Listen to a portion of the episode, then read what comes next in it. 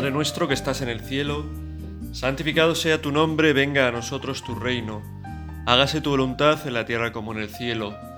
Danos hoy nuestro pan de cada día, perdona nuestras ofensas como también nosotros perdonamos a los que nos ofenden. No nos dejes caer en la tentación y líbranos del mal. Amén. En el día de hoy buscamos como siempre un rato de calma un rato de paz. El tiempo que dedicamos a la oración no debe ser un tiempo tenso, ¿no? Tenso mirando el reloj a ver cuándo pasa el tiempo, cuándo... Por eso tenemos que vivirlo con paz, ¿no? Yo pienso que si alguien no tiene costumbre de hacer oración, pues no se puede poner a hacer una hora de oración o media hora de oración directamente, ¿no? Pues tendrá que ir poco a poco y aprendiendo a disfrutar de la oración, del diálogo con Dios, de estar a solas con Dios un rato, si estamos con la gente que queremos, procuramos estar todos los días, ¿no? Incluso a veces, pues si alguien que queremos de verdad estamos en otro lugar, pues hoy en día hacemos una videollamada, una lo que sea, pues Dios que está en todas partes, pues nos paramos también a estar con Él tranquilamente, ¿no? A hablar con Él, a escucharle. Y hoy vamos a hablar de, de vamos a meditar con ello, de una parte muy importante de la, de lo que es nuestra fe, que es la Sagrada Escritura. Seguro que has, que has meditado, que hemos reflexionado muchas veces acerca de lo que es la Sagrada Escritura, ¿no? Y nosotros queríamos, Señor, que, que nos iluminases, que nos iluminases para comprender lo importante que es buscarte a través de las escrituras. Jesús el mismo Jesús en, el Evangelio, ¿no? Y así sale al final del Evangelio. Explica, creo que es en Lucas, y voy a hacer un, una rápida una rápida búsqueda porque no lo tengo buscado y si no es en Lucas pues, pues lo cuento yo, ¿no? Que explica cómo Jesús, eh, eso es, camino de Maús, se encuentra con esos dos primeros de los primeros discípulos ¿Y qué es lo que hace para abrirles los ojos? Hace dos cosas que son, para abrirles los ojos, quiero decir, para que puedan descubrir que el que está delante de ellos es Jesús. ¿Qué es lo que hace el propio Jesús? Pues lo primero, les explica las escrituras. Escrituras. Luego partirá delante de ellos el pan, sacramentos, escritura y Eucaristía. La Eucaristía es el centro y culmen de la vida cristiana, pero en camino hacia, ese centro y culmen, ¿no? para poder vivir en plenitud esa Eucaristía, es fundamental la palabra de Dios. Toda la palabra de Dios que apunta a Cristo, que apunta a la entrega de Cristo, que apunta, aunque de un modo escondido, pues a esa, a esa presencia, a esa entrega de Cristo en la cruz, que se hace real, presente, viva en la Eucaristía. ¿no? Por eso cada vez que celebramos la Santa Misa, tiene una parte fundamental la lectura y la meditación de la palabra de Dios, donde Dios mismo se nos revela. Y Dios ha querido revelarse así, de este modo, ¿no? A través de las escrituras, a través de los escritos que ha inspirado a tantos y tantos autores humanos y que estos han puesto por escrito pues distintos libros de historia, de poemas, de profecías, de hechos, la vida de Jesús, que se recoge en los evangelios, la vida de los primeros cristianos, que aparece en los hechos, que se ve reflejada en las enseñanzas también de los apóstoles, con las cartas, con el Apocalipsis de San Juan. La Sagrada Escritura tiene la riqueza de mostrar cómo Dios ha querido revelarse a nosotros. Dios no ha querido revelarse creando una escuela filosófica de pensamiento, donde hay que prepararse de un modo determinado para acceder al misterio de Dios. Dios no ha querido revelarse pues mediante la magia o de un modo totalmente alejado de los hombres, ¿no? Yo existo, pero no podéis saber nada de mí, Dios ha querido revelarse en la historia, ¿no? Y por eso la revelación de Dios le llamamos la historia de la salvación. Y esa historia de la salvación, que es donde está recogido recogidos los fundamentos de nuestra fe que culminan en la figura de Cristo, que está recogida de un modo especial en los Evangelios, pues esa historia de la salvación es esa historia de Dios que se abaja, que se hace cercano al hombre, para que el hombre pueda, de alguna manera, conocer a Dios.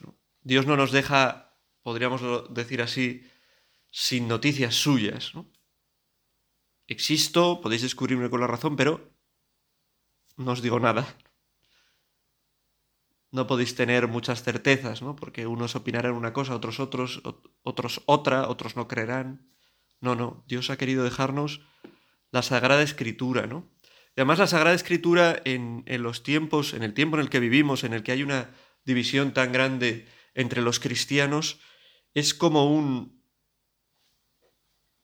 un mecanismo buenísimo de unidad entre todos, ¿no?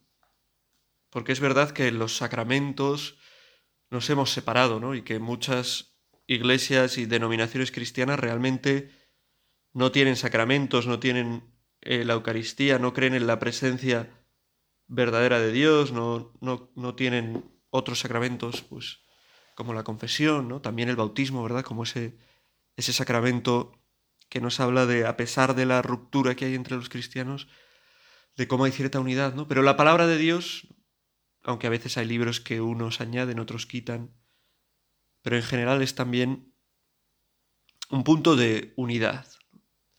Y desde ahí tenemos que profundizar desde la palabra de Dios en nuestra fe y también buscando la unidad con los demás cristianos.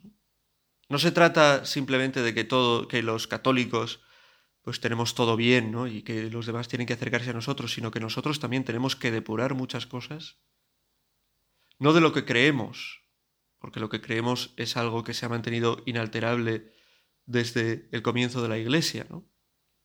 las cosas fundamentales que creemos, ¿no? sino sobre todo de cómo eh, las vivimos, cómo las mostramos, porque la propia escritura es ejemplo de esto, ¿no?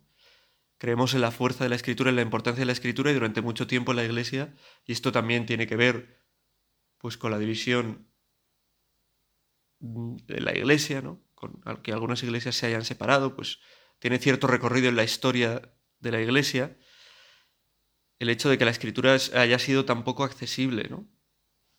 Lo cual tiene su sentido, ¿no? Porque la escritura, como vamos a ver ahora, no se puede leer de cualquier manera, ¿no?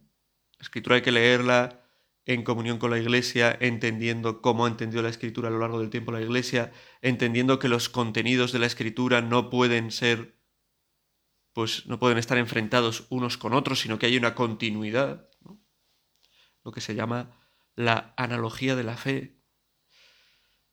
Pues quizá por eso durante mucho tiempo la iglesia pues solo se podía leer, bueno, no todo el mundo sabía leer, y además estaba en latín, y además, bueno, pues se usaba sobre todo en la liturgia, ¿no? que es el lugar central, porque es palabra sagrada, es palabra de Dios, es palabra que obra la salvación de Dios, ¿no? Pero no era tan cercana y no podíamos como hoy, podemos hacernos, hacerlo, acercarnos a ella.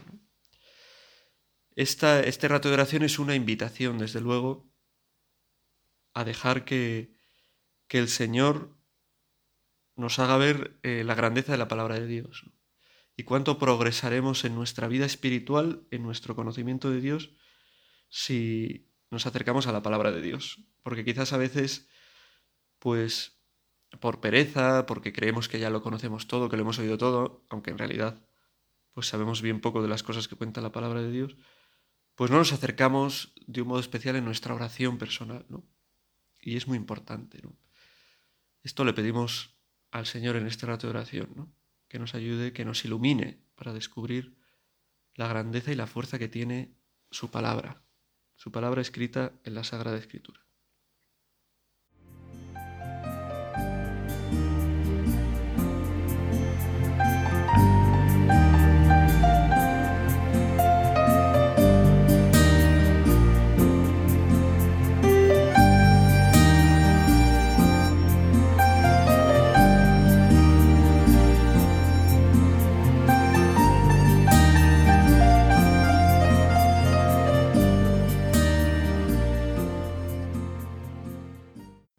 Pablo tenía la convicción profunda y así lo deja escrito en la carta a los Gálatas, de que en el centro de, de su fe, de todo lo que cree, está el hecho de, de que Cristo, Cristo me amó y se entregó por mí.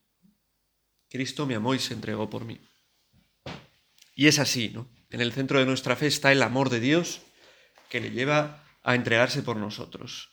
Nosotros no creemos en un Dios lejano, en un Dios que no tiene nada que ver con nosotros, excepto el habernos creado, sino que creemos profundamente en un Dios que nos ama, que nos elige, que nos limpia, que se entrega, que ha dado la vida. Esto es un poco así. Dios ha dado la vida, ¿esto cómo puede ser? ¿no? Pues realmente hay cosas de nuestra fe que no podemos entender del todo, pero el contacto con la palabra de Dios, con las sagradas escrituras, nos ilumina y nos hace comprender cómo Dios, si no hubiéramos leído nada de la Sagrada Escritura nos dicen Dios te ama y se ha entregado por ti, diríamos, yupi, yupi, yupi, hey, qué bien, ¿no? ¿Qué quiere decir eso? Eso que me lo dices, me lo tengo que creer. ¿En qué se concreta que Dios te ama y se, ha amado y, se entrega por ti? La Sagrada Escritura es un, un testimonio, un testamento del amor de Dios por ti, del amor de Dios por mí, del amor de Dios por toda la humanidad, de su entrega por amor. Desde el principio hasta el final. Y hay que leerlo, hay que leerla así. Uno, con una visión de creyente, no puede acercarse a la Sagrada Escritura eh, sacando citas de contexto, dividiendo libros, ¿no? mostrando cómo unos libros están contra otros. Hay que entender que la Sagrada Escritura no es un libro de ciencias, no es un libro totalmente ordenado. Hay que entender que la Sagrada Escritura tiene pasajes que son más alegóricos, que nos hablan eh, de un modo más espiritual, mediante ejemplos, mediante parábolas, contándonos historias aleccionadoras. Y que en otros momentos es más histórico, más real, nos habla de hechos concretos. Hay que conocer lo que se denominan los géneros textuales que cada parte de la Biblia pertenece a un género, no son todos del mismo género, ¿no? Hay que entender que fueron escritos los pasajes de la Biblia por personas concretas, hay muchos autores detrás de las Sagradas Escrituras, de cada uno de los libros, durante muchos siglos, autores humanos realmente, ¿no? Esto no es una cuestión, como puede decir otra religión, en un libro que ha bajado del cielo, que lo ha escrito directamente Dios o la divinidad. No, la Sagrada Escritura la han escrito hombres. Lo que nos dice nuestra fe, lo que nos dice y podemos leer en el catecismo, en los documentos del Concilio Vaticano II, por ejemplo, bueno, y lo que ha creído siempre la Iglesia es que esos hombres estaban verdaderamente inspirados por Dios, pero que no dejaban de ser hombres que vivían en unas circunstancias, ¿no? Por eso, para profundizar en qué quiere decirnos un libro concreto, por ejemplo, el Génesis, hay que profundizar en cuándo fue escrito, en qué contexto estaba el pueblo de Israel, eh, qué es lo que pretendía el que lo escribió. Buscaba contar la historia como ocurrió tal cual, hacer eh, un diario contando lo que ocurrió al principio de la creación, ¿no? Pretendía una enseñanza espiritual mucho más profunda y que a nosotros nos interesa saber al acercarnos a ese libro, pues que fue escrito con ese sentido, para no interpretar de modo incorrecto la Sagrada Escritura, ¿no? Tenemos que acercarnos a la Sagrada Escritura con nuevos ojos, qué buenos son, qué buenas son algunas Biblias, ¿no? que tienen explicaciones, que tienen anotaciones, muy católicas, muy cristianas. Y por eso el compendio de la Iglesia Católica, que es en lo que estamos avanzando en el conocimiento, en la meditación de este día, nos habla de tres criterios fundamentales a la hora de leer la Sagrada Escritura, ¿no? Para no caer en lo que pueden caer alguien que lee la Sagrada Escritura sin más, sin ningún criterio. Claro que eh, puede parecer que en algún momento Dios es malvado, puede parecer que en algún momento se dice una cosa y luego en otro se dice la contraria, puede parecer eso. porque la Sagrada Escritura es un libro sagrado escrito con unas circunstancias determinadas a lo largo de mucho tiempo por muchos autores, con distintos eh, géneros, y exige conocer esto. Y exige no leerla como freelance. Yo soy un freelance y leo la Sagrada Escritura y la interpreto como me da la gana. Eso no es católico. Porque la Sagrada Escritura, no, repito, no es un libro de ciencia que diga uno más tres son cuatro. No. Es un libro que presenta muchos géneros, muchos, muchas, muchas maneras de contar, libros que se explican por distintos contextos del pueblo de Israel en distintas situaciones. Y solo se puede profundizar en la riqueza de la Sagrada Escritura leyéndola con esta tutela, que es la tutela propia de aquella en quien ha sido depositada la Sagrada Escritura, que es en la Iglesia. Para interpretarla. Y desde el comienzo de la Iglesia ha tenido el magisterio de la Iglesia esta misión también de interpretar la Sagrada Escritura. Y cuando a lo largo de la historia han surgido algunos que han intentado eh, decir cosas que la Sagrada Escritura no dice o, o quitar partes de la Sagrada Escritura, pues el magisterio, los concilios, los padres de la Iglesia, doctores de la Iglesia, teólogos, católicos, han hablado. Cuando Marción, por ejemplo, intentó decir que el Antiguo Testamento no es sagrado, no es palabra de Dios, que no habla de, del mismo Dios que habla en cierto modo, ¿no? Del mismo Dios que habla en el Nuevo Testamento, pues surgió la voz de la Iglesia diciendo, no, el Antiguo Testamento es parte de la palabra de Dios. Es verdad que el centro es Cristo y que la revelación plena de Dios es Jesucristo, que es el rostro de Dios, el rostro que Dios muestra a la humanidad. Y es un rostro reconocible por la humanidad, ¿no? porque es un rostro humano. Y la Sagrada Escritura no se puede leer sin tener en cuenta esto, ¿no? que la historia de la salvación culmina en ese Dios que se hace hombre y se entrega por nosotros, es verdad. Pero eso no quiere decir que toda la preparación a lo largo del tiempo para la venida del Mesías, para la aceptación del Mesías, para, bueno, que fue aceptado por quienes fue aceptado, no por todo el mundo, pero para la venida del Mesías, para, pues toda la preparación que se ve en el Antiguo Testamento a lo largo de tantos libros, porque es una elección de Dios la de revelarse en Cristo, pues que toma desde el comienzo, ¿no? Desde que el hombre decide fallar a Dios. Claro, pero Dios es eterno, no lo sabía, pues probablemente lo sabría, pero no lo sabría como algo que él había decidido que sucediera así, sino porque lo conoce todo, como si fuera un instante, porque para él existe la eternidad.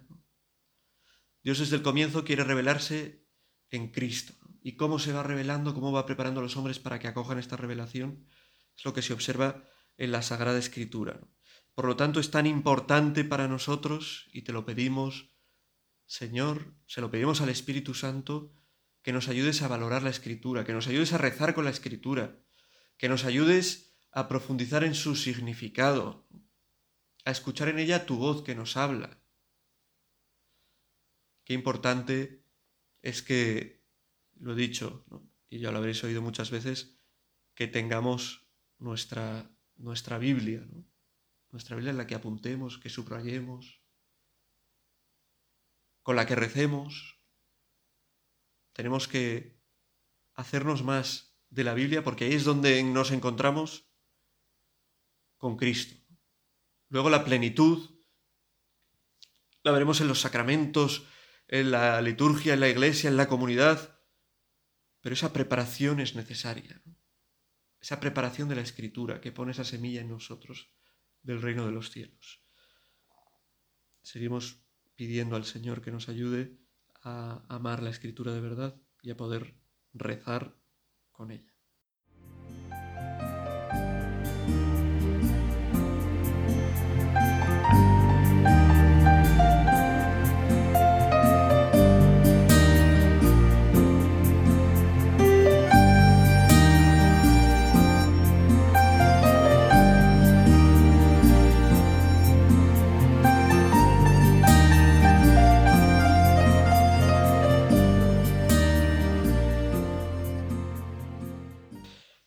Pues para poder acercarnos bien a la Sagrada Escritura, tenemos que, podemos acercarnos al Catecismo de la Iglesia Católica, que habla en sus puntos, bueno, a partir del 100 más o menos, de la Sagrada Escritura, el 105 si no me equivoco, y, y se, se explica muy bien, ¿no?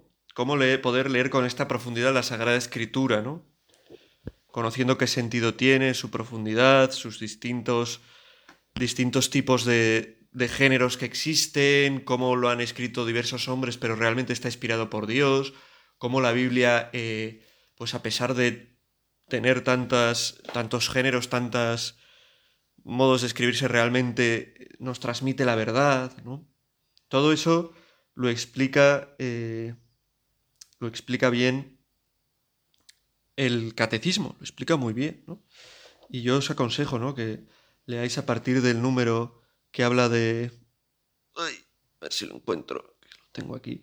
A partir del número, por ejemplo, bueno, 105, una cosa así, que habla de la inspiración de la Sagrada Escritura, de cómo está detrás el Espíritu Santo, ¿no? Así el compendio del Catecismo de la Iglesia Católica, el punto que nos tocaba meditar hoy con él, que habla de de la Sagrada Escritura, de cómo se debe leer la Sagrada Escritura, dice, la Sagrada Escritura debe ser leída e interpretada con la ayuda del Espíritu Santo.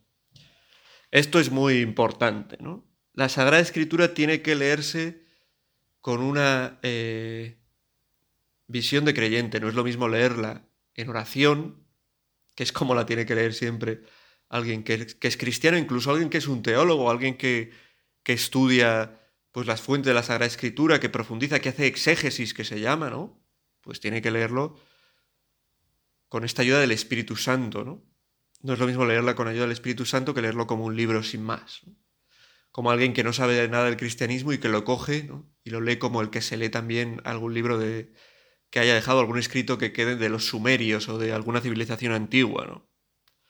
No, la Sagrada Escritura hay que leerla con ayuda del Espíritu Santo. Por eso es bueno cuando vamos a leerla antes hacer una oración, invocar quizás el Espíritu Santo, pedirle, si no, por ejemplo, a la Virgen, pues que, que, bueno, que haga que el Espíritu Santo esté despierto dentro de nosotros para que podamos profundizar en la Sagrada Escritura.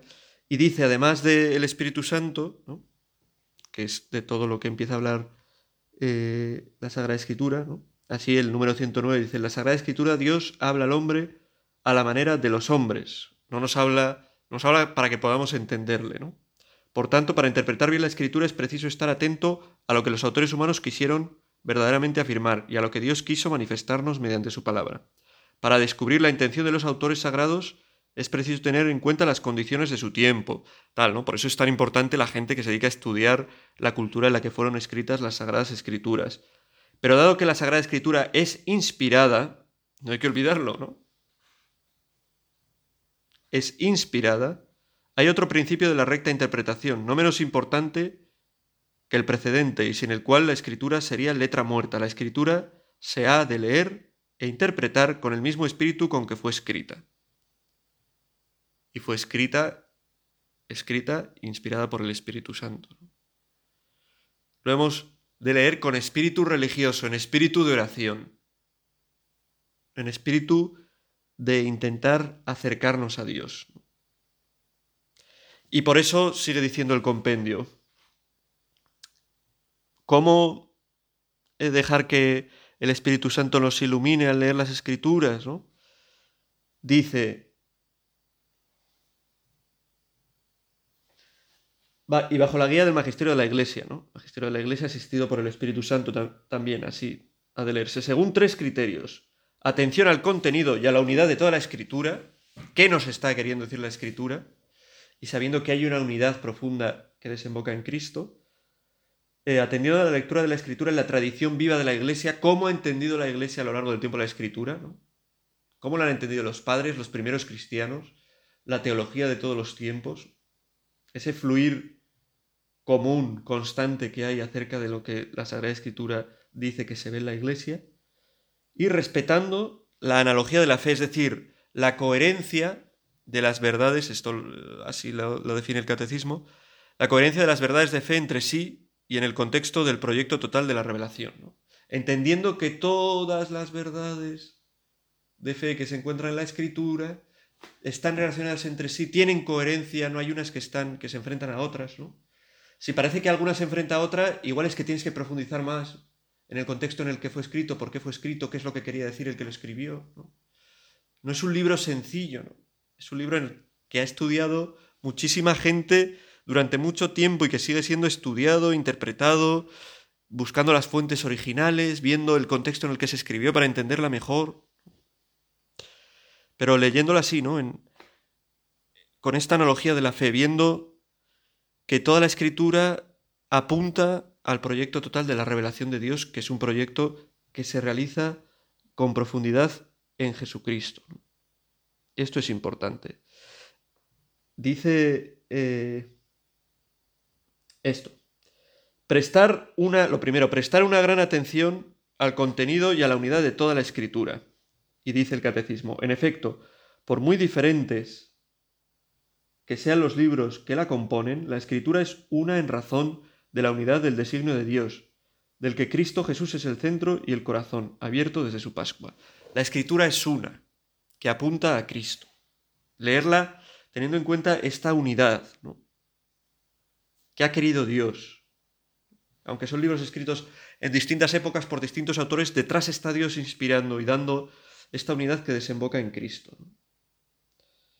Otro gran criterio, leer la escritura en la tradición viva de toda la Iglesia. Según un adagio de los padres, dice el catecismo, Sacra Scriptura principalius es incorde ecclesiae qua in materialibus instrumentis scripta. La Sagrada Escritura está más en el corazón de la Iglesia que en la materialidad de los libros escritos. La Sagrada Escritura brota del corazón de la Iglesia, ¿no? ¿Qué es primero, la Sagrada Escritura o la Iglesia? La Iglesia, ¿no? La Iglesia es la que recoge esos escritos del Antiguo Testamento que hablan del Mesías y es en la que se escribe el Nuevo Testamento, ¿no? como testimonio de la fe de la Iglesia. En efecto, la Iglesia encierra en su tradición la memoria viva de la palabra de Dios, y el Espíritu Santo le da la interpretación espiritual de la Escritura. Secundum scripturalem semsum quem spiritus donat ecclesia. Secundum spiritualem semsum quem spiritus donat ecclesia. Según el sentido espiritual que el Espíritu Santo ha dado a la Iglesia. Qué importante es leer la Sagrada Escritura con estas dos coordenadas que apuntan y que están muy unidas, ¿no? La Iglesia y el Espíritu Santo, ¿no? Y cómo el Espíritu Santo actúa dentro de la Iglesia y está todo relacionado, ¿no? Y así la Iglesia, la Iglesia, la Escritura se ve como una unidad y se, ve como una unidad, como una unidad y cómo está se ha interpretado dentro de la Iglesia constantemente del mismo modo. Y esa es la interpretación que es válida, la interpretación que da la Iglesia. ¿Quién es la Iglesia? Pues la Iglesia son todos los cristianos, todo el magisterio que ha habido a lo largo de los siglos de la Iglesia. Y eh, primera clave, atención al contenido y a la unidad de toda la escritura. Toda la escritura va unida y apunta a Cristo lectura dentro de la tradición viva de la Iglesia, ¿no? hacer interpretaciones de repente novedosas, ¿no? La escritura nace dentro de la Iglesia y se interpreta como lo ha interpretado siempre la Iglesia. Y tercera clave, estar atento a la analogía de la fe.